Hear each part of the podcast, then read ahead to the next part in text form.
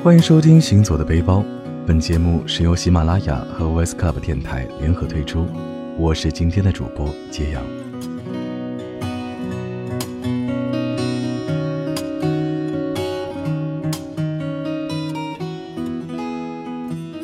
冰心曾说：“假如我的祖父是一棵大树，他的第二代就是树枝，我们就都是枝上的蜜叶，叶落归根，而我们的根。”是深深地扎在福建的田地里的。这是冰心在我的故乡里曾经写到过的。每当人们谈论起冰心，总是会想到求学的时候学到过的那篇文章《小桔灯》。但很多人不知道的是，冰心的故乡是坐落在福建的一座充满历史与文化底蕴的城市——福州。就像林徽因曾经写到的一样。爱的不爱的，一直在告别中。两个同时出生在福州的才女，对于福州这样一座城市，充满了不同的情感。一个是留恋，而另一个则是坦然。福州作为闽南福建的省会，是一座充满悠久历史与无数传奇人物故事的城市。所以，在今天的节目当中，就让我带着大家一起走进这样一座刻在岁月里的城市——福州。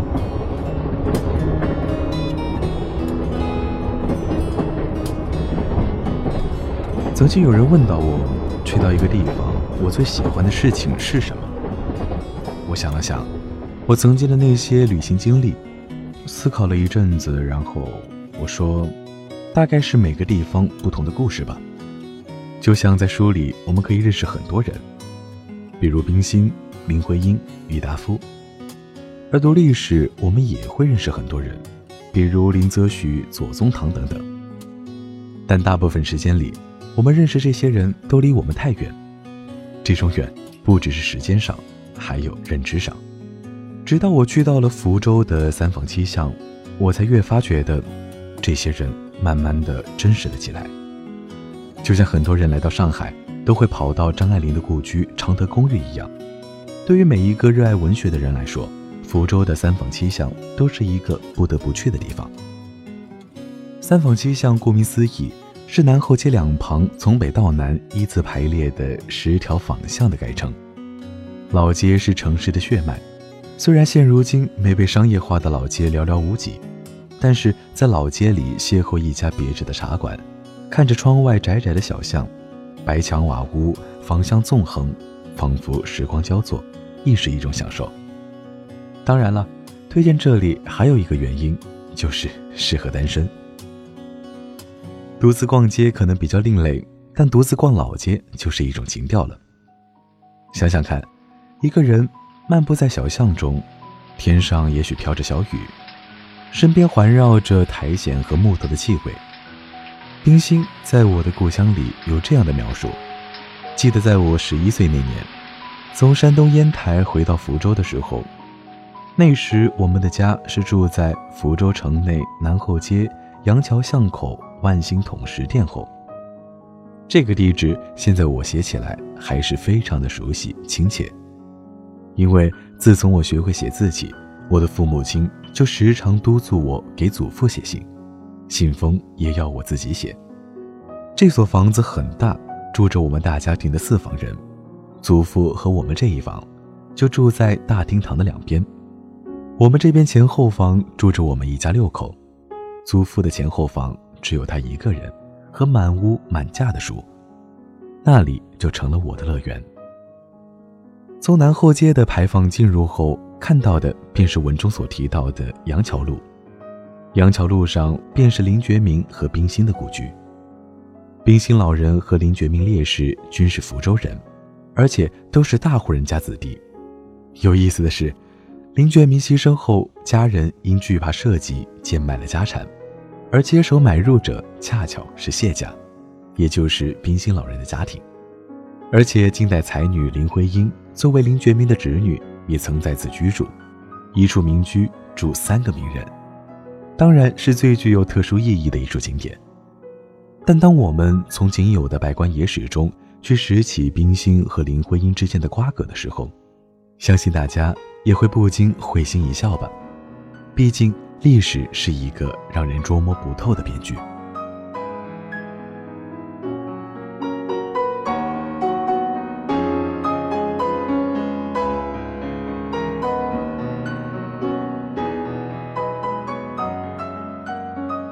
接下来再继续往前走是郎官巷，以南后街为主街串联起来。郎官巷可供游览的故居会比较多，比如严复故居、二梅书屋等等。我建议参观这里还是最好请个导游讲解，否则自己看真的只是看看热闹而已。杨桥巷还有座传奇颇多的双抛桥，双抛桥边两岸相向而长的一对榕树，在空中。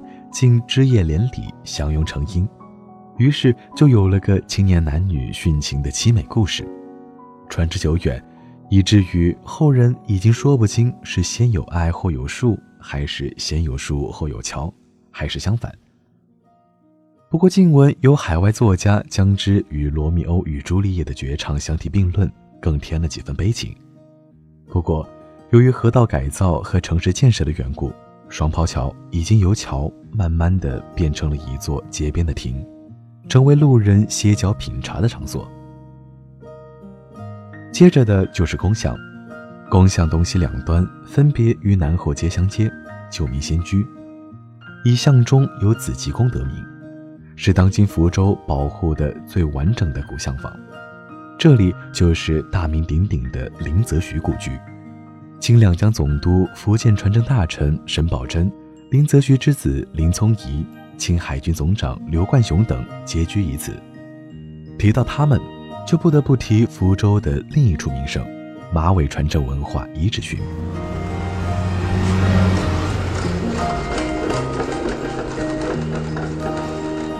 从三坊七巷出发，坐着福州特有的观光旅行车，花上十块钱。一路看着福州这座城市，从市区一路前往马尾造船厂。马尾在中国至少创造了两个第一：中国第一艘现代化轮船诞生的地方和远东第一船厂。但就是不知道还有什么遗迹可寻。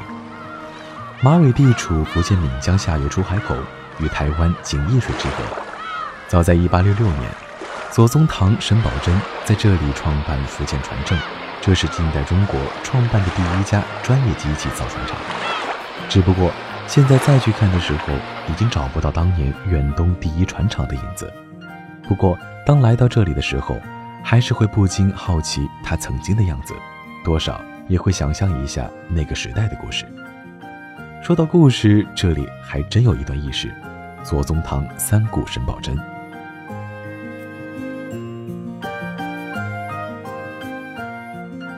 清同治五年，左宗棠升为闽浙总督，设行源于福州。六月二十五日，左宗棠上奏折，请在福州设局制造轮船。蒙太后恩准，八月二十九日决定在马尾江之三岐山下，纠工辟材，创立新办。于是朝廷加为左宗棠为钦差马尾船政大臣，命福建巡抚以下官员一体协理船政。但不久，陕西回民起义。十月十四日，左宗棠调任陕甘总督，行前力荐丁忧在家的江西巡抚沈葆桢接手传政，并亲自到宫巷请沈葆桢出山。沈葆桢只是推诿说重孝在身，不肯复职。左宗棠到宫巷两次都不奏效，知道沈葆桢有许多难处，忙又奏请朝廷给沈葆桢有专事奏折权，凡传真奏折无需经过巡抚衙门。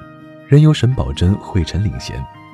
左宗棠第三次到宫巷，亲口对沈葆桢说：“朝廷已特命总理传政，由部颁发官房，凡是设传政，由其专奏请旨。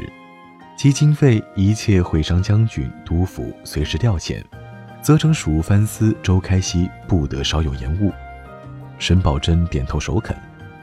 第二年二月初一，朝廷谕旨沈葆桢先行接办。不准顾辞，于是沈葆桢服期未满，只得出任马尾船政大臣。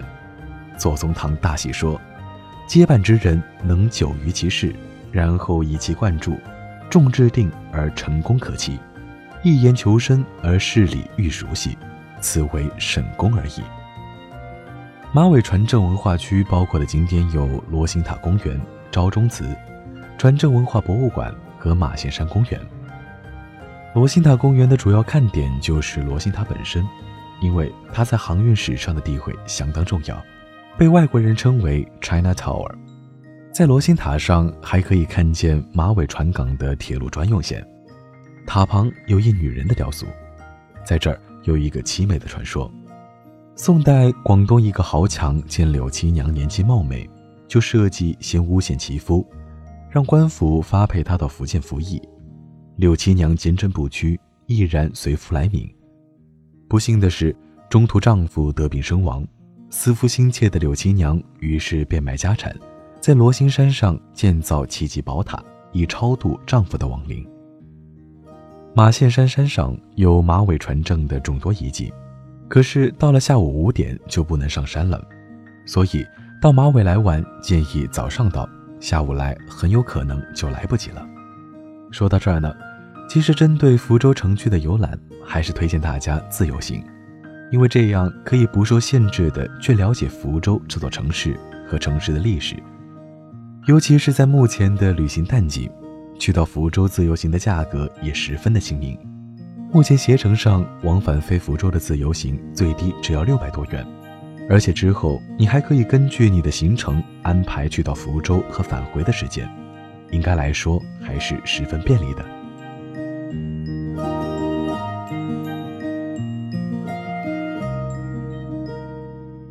好了，还是让我们回到福州。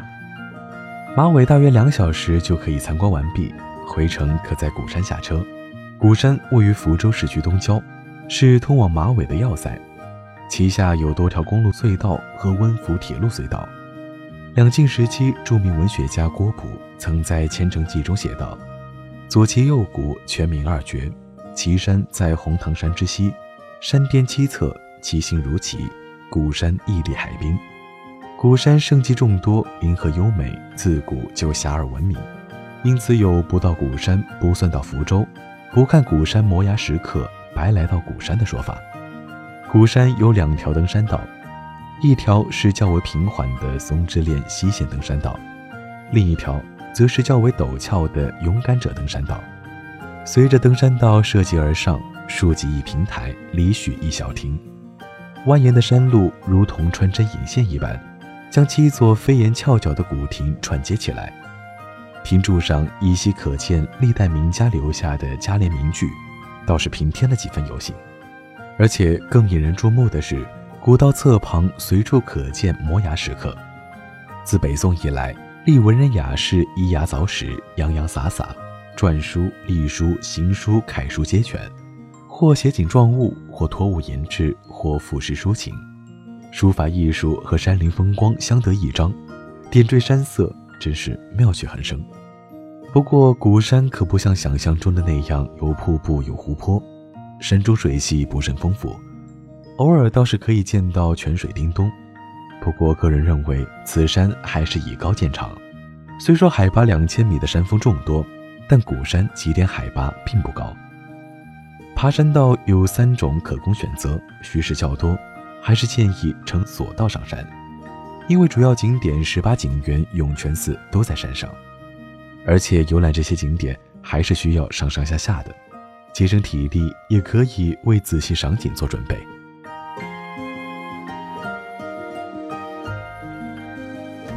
游览完鼓山，一路回到市区，如果时间上还来得及的话，倒是可以顺路去到福州博物馆看一看。就像很多人说的。其实，了解一座城市最快的方式就是参观这座城市的博物馆。它的历史，它的故事，就像一本巨大的图书一样，躺在那儿任君翻阅。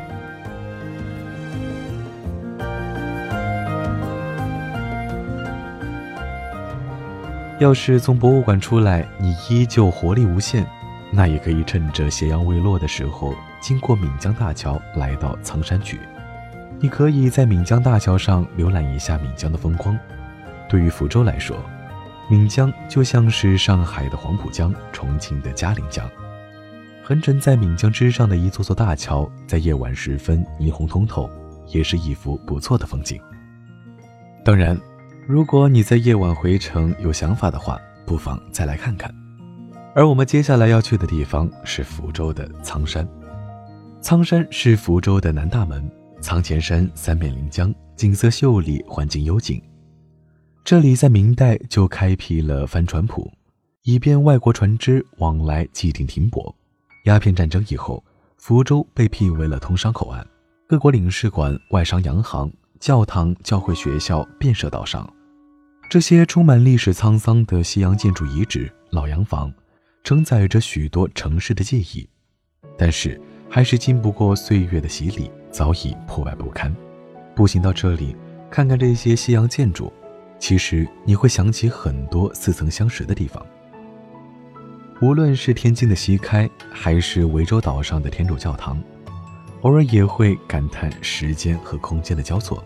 其实，整个苍山区有很多地方可以走走。如果你有足够的时间，也有想法，那就开启探索模式，在苍山区漫无目的的走走看，或许你会发现很多有趣的故事。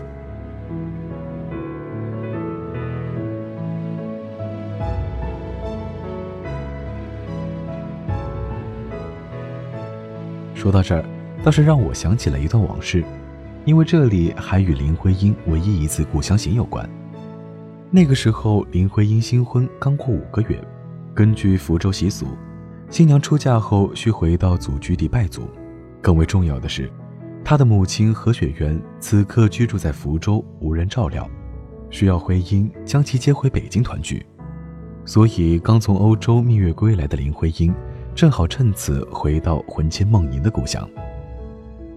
林徽因回到故乡后，居住在福州仓山区康山里的可园。可园是二十世纪二十年代新建的中西结合的别墅式楼房，单门独户，有庭院花园，而且周围欧美领事馆林立，有较强的文化氛围，深受到有过西学熏陶的林徽因的喜欢。林徽因虽然在福州时间极为短暂。但却始终视福州为故乡，是她的根之所在，魂之所系。她对故乡的热爱之情，在文学作品里是有充分体现的。如在《魔影灵篇》中律中就写到家乡的风俗：我小时候见到过一个家乡来的美人，她来给我的祖母送病，因她已双居，照我们的乡里，头上缠着白头发。以后我留学美国，见到另一个美人。一个外国女孩叫钟律，她很希望有一天来到中国。她爱坐帆船。当我回国以后，正在家乡游历的时候，我接到百罗一封长信。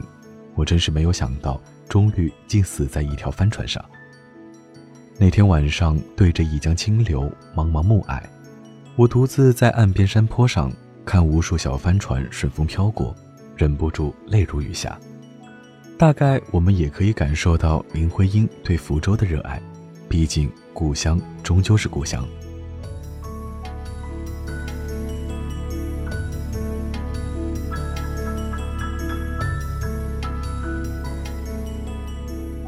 在本期节目的最后，再向大家推荐一处福州的自然风光，这也是福州为数不多的四 A 级景区。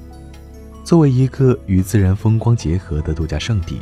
每年这里都吸引着福州当地和省内外的游客，这里就是云顶。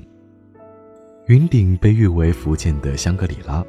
当我们向往香格里拉或是普罗旺斯的时候，其实，在云顶你就可以看到你想要的一切。在海拔一千多米的云顶，你不仅可以领略花海梯田、天池草甸、高山峡谷，更能在领略这份美景的同时，感受这里 PM 二点五。无限接近于零的优质空气。当你听我说过了这么多饱含历史底蕴和自然风光的地方之后，相信你可能已经开始计划着来一次闽南之行了吧？其实，在年末这段时间，相对而言是旅行的淡季，所以我们在选择上有了更多的余地。前面也提到，在携程上前往福州的往返飞机自由行费用最低只需要六百元。你还可以根据自己的行程安排更多的旅行目的地，例如通过携程前往云顶，享受景区门票、酒店住宿、往来交通、索道等一系列服务，也只需要五百元不到的费用。而对于喜欢三坊七巷的朋友来说，尽管要花费一百六十元的门票，但我相信你肯定会觉得不虚此行。本期的节目当中，主要是和大家分享了一些福州自然以及人文的景观，让大家对福州这座城市有了个大致的了解。而在下期的节目当中，我们也会照顾到很多热衷于美食的朋友，带着大家看看闽南的特色小吃，以及在福州到底哪些地方能让我们大饱口福，吃到最正宗的闽南特色。听到这儿，相信很多吃货已经迫不及待了吧？不要着急，下期在行走的背包不仅来一场声音的旅行，更来一场美食的旅行。好了，本期的节目就是这些，我是揭阳，让我们下期再见。